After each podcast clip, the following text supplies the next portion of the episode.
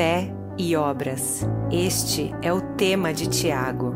Não praticamos as obras para ser salvos. Somos salvos pela fé, por isso praticamos as obras. Esta é a mensagem de Tiago, que nós, em nossa própria capacidade, não podemos enfrentar a adversidade. Não conseguimos encontrar força para confiar sem fé, que a fé sem obras não pode ser sustentada, que todos os dias e de todas as maneiras devemos proclamar essa verdade, porque é a fé e as obras que nos tornam praticantes da palavra e não apenas ouvintes. Fé e obras. Este é o clamor de Tiago.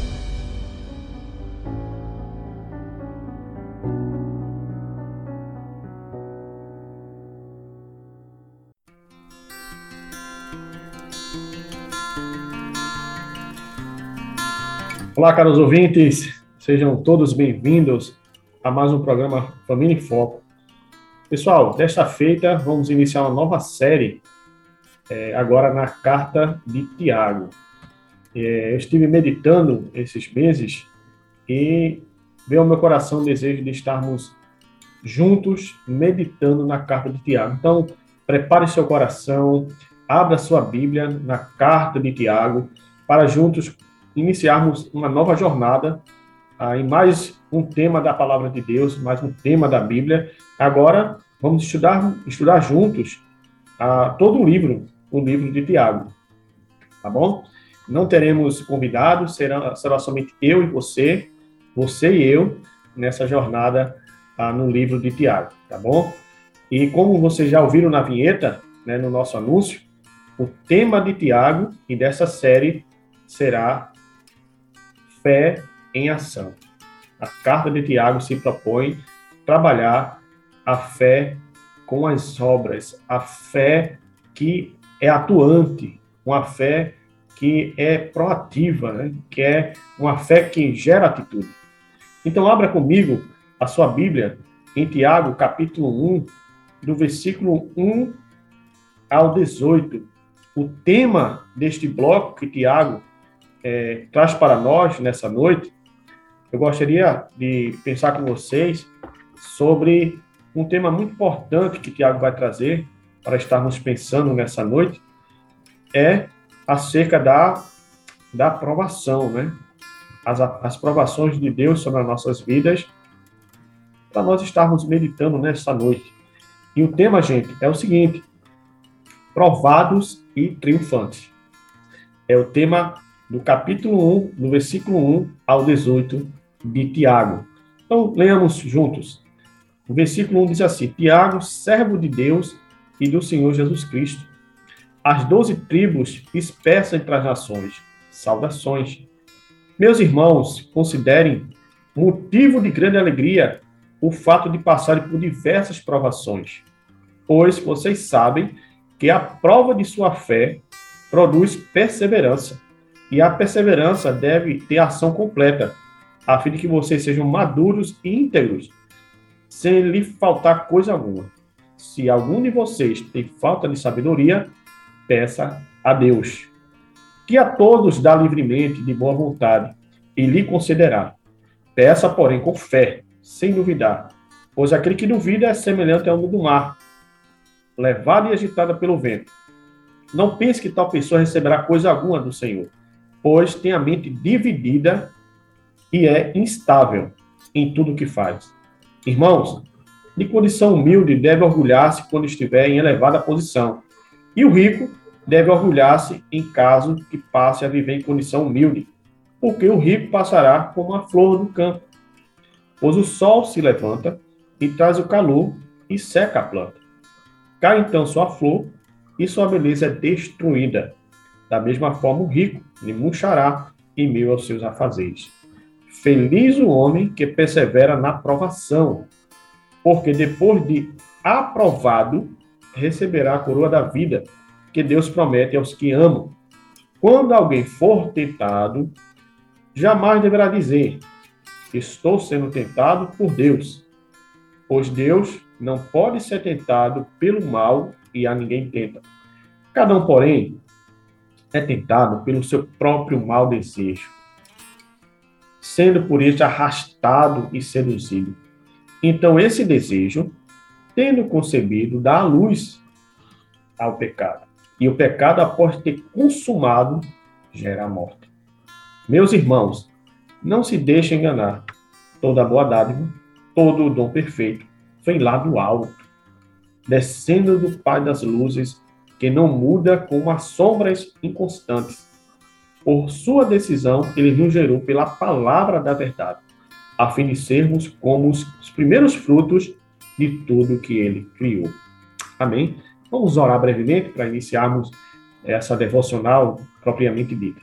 Senhor nosso Deus, te louvamos por cada ouvinte que está antenado, sintonizado na Rádio Web Internacional nesta hora, Senhor. E todos aqueles que nos acompanham pelo Instagram. Que o Senhor possa enchê-los da tua palavra, do teu espírito, que eles transbordem é, de uma vida nova à medida que conhecem a palavra de Deus. Abençoa cada, cada um da sua família, Senhor, e que tua palavra faça o seu querer, transformando a imagem de Cristo Jesus. Tudo isso te pedimos, em nome de Jesus. Amém. O capítulo 1 de Tiago, caros ouvintes, do versículo 1 ao 18, se propõe trabalhar esse tema muito rico, que é acerca das provações. É? Provados e triunfantes. É o tema que eu gostaria de estar pensando com vocês nessa noite. E o texto começa já identificando o autor dessa carta, né? Tiago, servo de Deus e do nosso Senhor Jesus Cristo.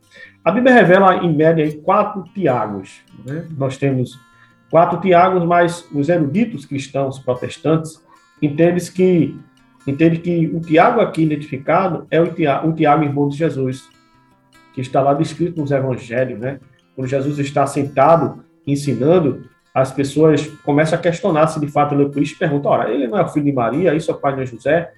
Não são os seus irmãos Tiago, Simão e Judas? E não estão suas irmãs entre nós? Está lá em Mateus capítulo 13, versículo 53 em diante. Então, este Tiago citado em Mateus, este Tiago está aqui, escrevendo essa carta, esse, esse livro inspirado que compõe a Bíblia Sagrada. E é interessante que este mesmo Tiago, que aqui agora está escrevendo se coloca como servo de Deus e servo de Jesus Cristo, em um certo momento, não acreditava que Jesus, o seu irmão, seu meio irmão, era de fato o Filho de Deus, era o Messias prometido nas profecias.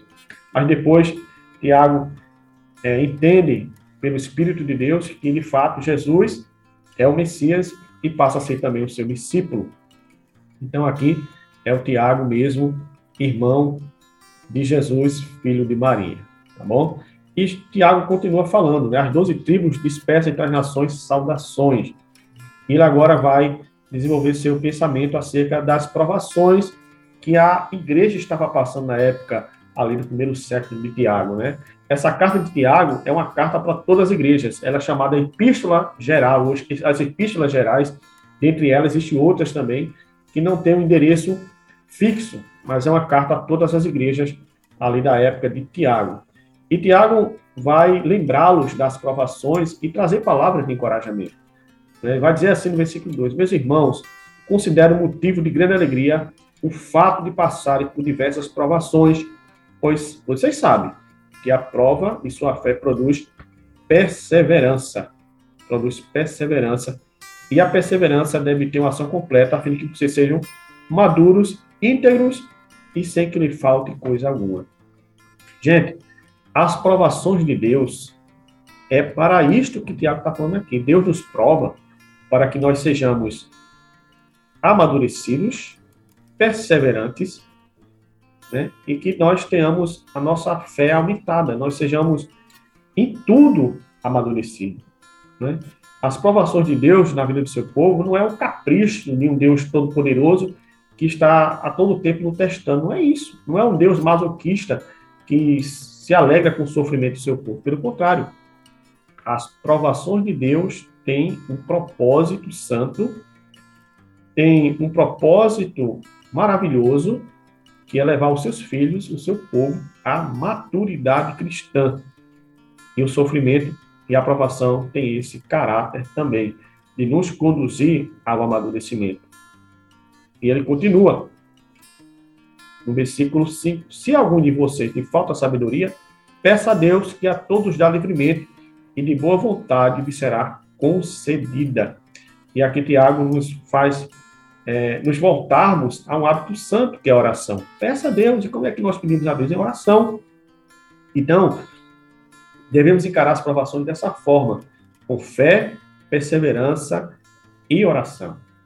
Né? Ela nos leva à maturidade, e essa maturidade nos leva a ter fé em Deus, nos leva a persistir nas provações, a não desistir delas, a não nos desesperarmos quando somos provados, e em meio a toda essa provação, que possamos estar rendidos diante de Deus em oração, clamando a Ele por sabedoria. Quando eu me lembro de sabedoria, eu só me lembro de Salomão, no Antigo Testamento, o rei mais sábio de Israel, que foi exatamente isso que ele pediu a Deus: sabedoria para conduzir o povo de Deus. E a Bíblia diz que Deus se alegrou com esse pedido de Salomão e não apenas lhe concedeu sabedoria, mas tudo mais que ele não pediu: riqueza, fama, destruição dos seus inimigos. E ali Salomão se torna a figura humana mais sábia de todo Israel, de todo o mundo antigo daquela época. E a fama de Salomão, ela foi tão longe que povos pagãos vieram se aconselhar com Salomão, como a rainha, a, a rainha de Sabá, né? E tantos outros povos que fizeram aliança com Salomão. Veja a importância, irmãos, caros ouvintes, da sabedoria que vem de Deus, a sabedoria que vem do alto. E ainda Salomão falando em Eclesiastes 7,12, ele fala sobre a sabedoria. Veja o que ele vai dizer. A sabedoria oferece proteção, como faz o dinheiro. Mas a vantagem do conhecimento é esta. A sabedoria preserva a vida de quem a possui. Então, veja, Salomão ele faz a comparação com os recursos da sua época, dinheiro, que nós também usamos hoje, mas tem uma diferença a sabedoria.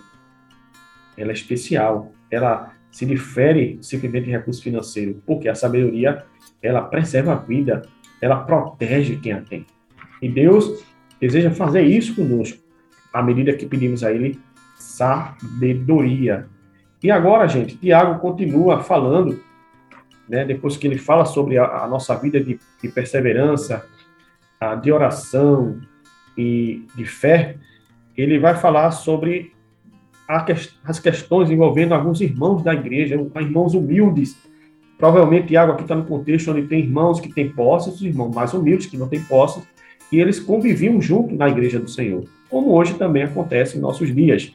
Ele vai dizer assim no versículo 9: O irmão de condição humilde deve orgulhar-se quando estiver em elevada posição, e o rico deve orgulhar-se caso passe a viver em condição humilde, porque o rico passará como a flor do campo, pois o sol se levantará e traz o calor que seca a planta. Cai então sua flor e sua beleza é destruída, da mesma forma o rico que murchará em meio aos seus afazeres. Aqui Tiago agora ele faz um contraste entre os irmãozinhos humildes, que em algum momento Deus pode colocar em elevada posição, ele pode passar a ter recursos, né, ser rico também, e o contrário também para acontecer com o rico. O rico pode deixar de ser rico e viver uma vida humilde, né? Podem viver uma vida humilde. E ambos deveriam ter esse entendimento que Deus pode mudar o quadro das pessoas dessa forma, né? É interessante que a Bíblia da Reversão Revista e Atualizada coloca dessa forma. O irmão, porém, de condição humilde, glorie-se na sua dignidade, e o rico na sua insignificância, porque eles passará, porque ele passará como a flor da Eva. O que é que é Tiago nos ensinar aqui, pessoal? é que tanto o rico como o pobre têm as suas vidas na mão de Deus. Deus pode mudar a situação de ambos e que ambos precisam, à medida que passam provações, à medida que amadurecem, à medida que, que perseveram na fé, na oração, é que eles devem viver nas condições que estão. Se são, são irmãos humildes, que eles devem viver na sua dignidade e humildade. E se o rico deve entender que sua riqueza ela, ela não é a sua esperança final. Porque ele pode perder sua riqueza. Ela, ela, ela pode passar, né? ela, pode, ela é passageira. E é interessante que Tiago Azar é a figura a do campo, das flores, que era tão, tão uma linguagem tão comum da época de Tiago, e nós também. É como se ele quisesse falar, parafraseando Tiago, gente. Olhem as flores, a, a, a, erva do campo é semelhante à riqueza dos homens. Ela é hoje e não é amanhã. Ela é bela agora, pode ser perdida amanhã facilmente. Ela murchará.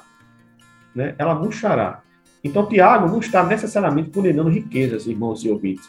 Ele está tentando nos trazer um ensinamento de que essas posições podem ser alteradas e que o rico não deveria se sentir tão seguro com sua riqueza ao ponto é, que, que ele jamais a perderá. Pelo contrário, Tiago vai dizer que riqueza e pobreza são coisas passageiras e que nós devemos estar atentos a essa realidade. Estarmos, na verdade, perseverantes em Deus e não colocar nossa confiança nessas coisas, mas sim colocar nossa confiança em Deus. E é interessante que aqui é, Tiago já revela provavelmente um problema que existia na época, na sua época na igreja, né? Que é os conflitos que viviam, que envolviam, perdão, pobres e ricos, né? E viver esse, esses dois, esses dois grupos de pessoas que existiam na igreja e que provavelmente existe hoje na igreja de vocês, como existe na minha, né? Pessoas de elevada posição, pessoas mais simples, mas que ambos estão diante de Deus, é, ambos precisam aprender a viver na situação que estão, né? Porque para Deus, o mais importante, irmãos, é, é, é, é o ser do que o ter. Né? Importante é a posição que estamos em Cristo, e não necessariamente se somos ricos ou pobres, mas se estamos ligados a Jesus Cristo. É isso que Tiago gosta também de enfatizar aqui. E ele continua, versículo 12: Feliz é o homem que persevera na provação, porque depois de aprovado, receberá a coroa da vida, que Deus promete aos que amam. Então aqui nós aprendemos outra verdade fundamental acerca das provações de Deus. As provações de Deus é para nos aprovar. Olha o que Tiago vai dizer. Feliz o homem que persevera na aprovação, porque depois de aprovado receberá a coroa da vida. Então, irmãos, as provações de Deus é para nos levar à aprovação para sermos aprovados e não reprovados. Então devemos perceber essa diferença, né, que existe entre a aprovação e as tentações. Nas provações podem surgir tentações. Né? Interessante que Tiago aqui vai usar a palavra para aprovação no, no, grego a palavra teste, né? Um teste de Deus. E que Deus nos chama a passar por esse teste e ser aprovados e triunfantes. É o tema desse bloco da mensagem de Tiago. Então, esse é o desejo de Deus. E nós precisamos, à medida que somos provados, perseverar para sermos aprovados. Lembre-se, nas provações pode sim vir tentações e precisamos combatê-las. Porque as tentações, Tiago vai dizer aqui, ela provém do nosso coração. Deus não tenta ninguém. As tentações não provêm de Deus. Porque as tentações, ela vem para nos fazer pecar contra Deus, para nos fazer cair da sua presença. Veja o que ele vai dizer no versículo 13. Quando alguém for tentado, jamais deverá dizer: Estou sendo tentado por Deus, pois Deus não pode ser tentado pelo mal e a ninguém tenta. Veja que verdade fundamental. Tiago está falando sobre o caráter de Deus. Deus é santíssimo, ele é santo três vezes, santo, santo, santo. E Deus não compactua Deus não administra o mal moral, o pecado contra suas, sua, suas criaturas, contra a sua criação, contra o seu povo, principalmente. Então, Tiago está dizendo aqui, olha, qualquer pecado, qualquer tentação que vocês estiverem sofrendo, ela nunca pode ser atribuída a Deus, porque Deus é santíssimo, Deus é santo. Não pode ser atribuída a Ele. Ele vai atribuir a quem, então, a tentação? Ele vai dizer. Ele vai dizer que a tentação Cada um, porém, é tentado pelo seu próprio mau desejo. Este, pelo seu mau desejo, sendo por este arrastado e seduzido. Então, esse desejo, tendo concebido da luz, da luz ao pecado, e o pecado, após ter consumado, gera morte. Então, irmãos, as tentações, elas provêm, segundo Tiago aqui, do nosso coração, da cobiça no nosso coração, dos nossos desejos, né? E todos nós sabemos disso. Todos nós lutamos contra o pecado, contra a loucura do nosso coração, contra a cobiça da nossa alma, né? E Tiago vai trazer luz sobre isso. Olha, as tentações, provém do coração mal de vocês. É isso que Tiago está dizendo. Não atribua, não atribua esse, essas coisas a Deus, porque Deus é santo. Pecado, ele, ele, ele o desejo, né? Desejo pecaminoso, a tentação, ela produz um mau desejo que ele, ele arrasta a gente, seduz, uma sedução. E esse desejo, ele concebido da luz. Da luz é o pecado, que o pecado, depois de consumado, gera morte. Tiago aqui agora usa uma linguagem de uma gestação, né? Ele está ele tá usando a linguagem de gestação. Pense numa mulher grávida. Então é isso que o está dizendo. Esse, esse pecado, ele vem ao nosso coração, ele nos seduz, nos arrasta, nos convence do, do, que isso é a melhor coisa a ser feita, né? essa aventura pecaminosa. Depois que esse pecado ele é praticado, ele é executado, ele vai gerar ele vai gerar o pecado e o pecado vai gerar a morte, né? Ele, ele gera um, ele gera um filho de morte, permita essa expressão, ele gera a morte, porque tem algo que está usando a linguagem de gestação. Então é isso exatamente que acontece com o nosso pecado, com o nosso coração, com as tentações que vêm ao nosso coração, e nós não sabemos fugir dessa tentação, combater essa tentação, para podermos exatamente, em meio às provações, sermos vitoriosos. Precisamos, irmãos, ter muito cuidado com as tentações. Ela não vem de Deus, ela vem do coração que deu lugar a ela. Coração que se deixou atrair por ela, se deixou arrastar por ela. É isso que Tiago está dizendo. E ele continua falando para a gente, no versículo 16: Meus amados irmãos, não se deixe enganar. Toda boa dádiva, todo dom perfeito vem lá do alto, descendo do Pai das luzes, que não muda com sombras inconstantes. Por sua decisão, ele nos gerou pela palavra da verdade, a fim de sermos como os primeiros frutos de tudo que ele criou. Então, Tiago novamente fala: não se engane. As boas dádivas, as coisas perfeitas vêm do Pai Celestial, não o pecado, não a tentação. Assim, as coisas perfeitas vêm dele. Né? É do Senhor que vem essas coisas perfeitas. Ele vai dizer: e foi da vontade do Pai, ele decidiu nos gerar pela sua palavra. Né? O poder da palavra. É a palavra de Deus, a palavra que nos faz gerar frutos para a sua glória. Né? E novamente aqui ele vai usar agora a expressão novamente é, de frutos, né? de gerar. Sermos como os primeiros frutos de tudo que ele criou. Então é da vontade do Pai que o seu povo, seus filhos, aqueles que receberam a Cristo como Salvador, e se você não receber Jesus aí como seu Salvador, caro ouvinte, você pode fazê-lo e pode gerar e pode gerar frutos para a glória de Deus e ser gerado pela palavra. É isso que está dizendo aqui, a igreja, né? Paulo está falando, Tiago está falando aqui, perdão, a igreja. E é interessante para nós finalizarmos a, essa devocional dessa noite. Gente, Deus não tenta a ninguém. Deus não provoca o seu povo a pecar. Deus não tem pacto com o pecado, ele é santo. O pecado vem no nosso coração. Agora sim, ele manda as provações. As provações são os testes de Deus para que possamos ser aprovados, nunca reprovados. Porém, em meio às provações, pode surgir tentações devido ao pecado do nosso coração, devido à nossa cobiça, como o Tiago vai ter que colocar. E digo mais a vocês: o apóstolo Paulo vai dizer que Deus não vai nos provar além de nossas forças. Ele não vai colocar um peso sobre nossas costas, qual a gente não possa carregar. Ele não faz isso. Veja o que 1 Coríntios 10, 13 vai falar. Não sobreveio a vocês tentação que não fosse como aos homens, ou provações. É Deus que é fiel. E Ele não permitirá que vocês sejam tentados ou provados, além do que podem suportar.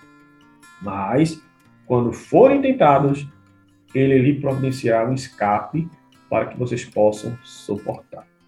Louvado seja Deus, caros ouvintes e irmãos. Paulo está dizendo aqui, concordando com Tiago, que Deus nos prova para sermos aprovados e ele não enviará uma aprovação, um teste, ah, do qual não, não podemos suportar, não possamos passar. Né? Deus conhece as nossas forças, as nossas limitações, ele sabe que somos pó, e ele só envia o peso exato da nossa aprovação. Porque o desejo de Deus é só um, que sejamos transformados à imagem de Jesus Cristo. A vontade do Pai é essa, que sejamos transformados pela palavra da verdade. Que possamos vivê-la e ser praticante dessa palavra da verdade. Esse é o clamor de Tiago nessa carta. É a fé que produz frutos, é a fé que produz bons frutos, é a fé que produz boas obras. É uma fé em ação. Amém? Espero que vocês tenham gostado e aguardo vocês para continuar falando sobre Tiago e sobre família e casamento em outra oportunidade, em nome de Jesus.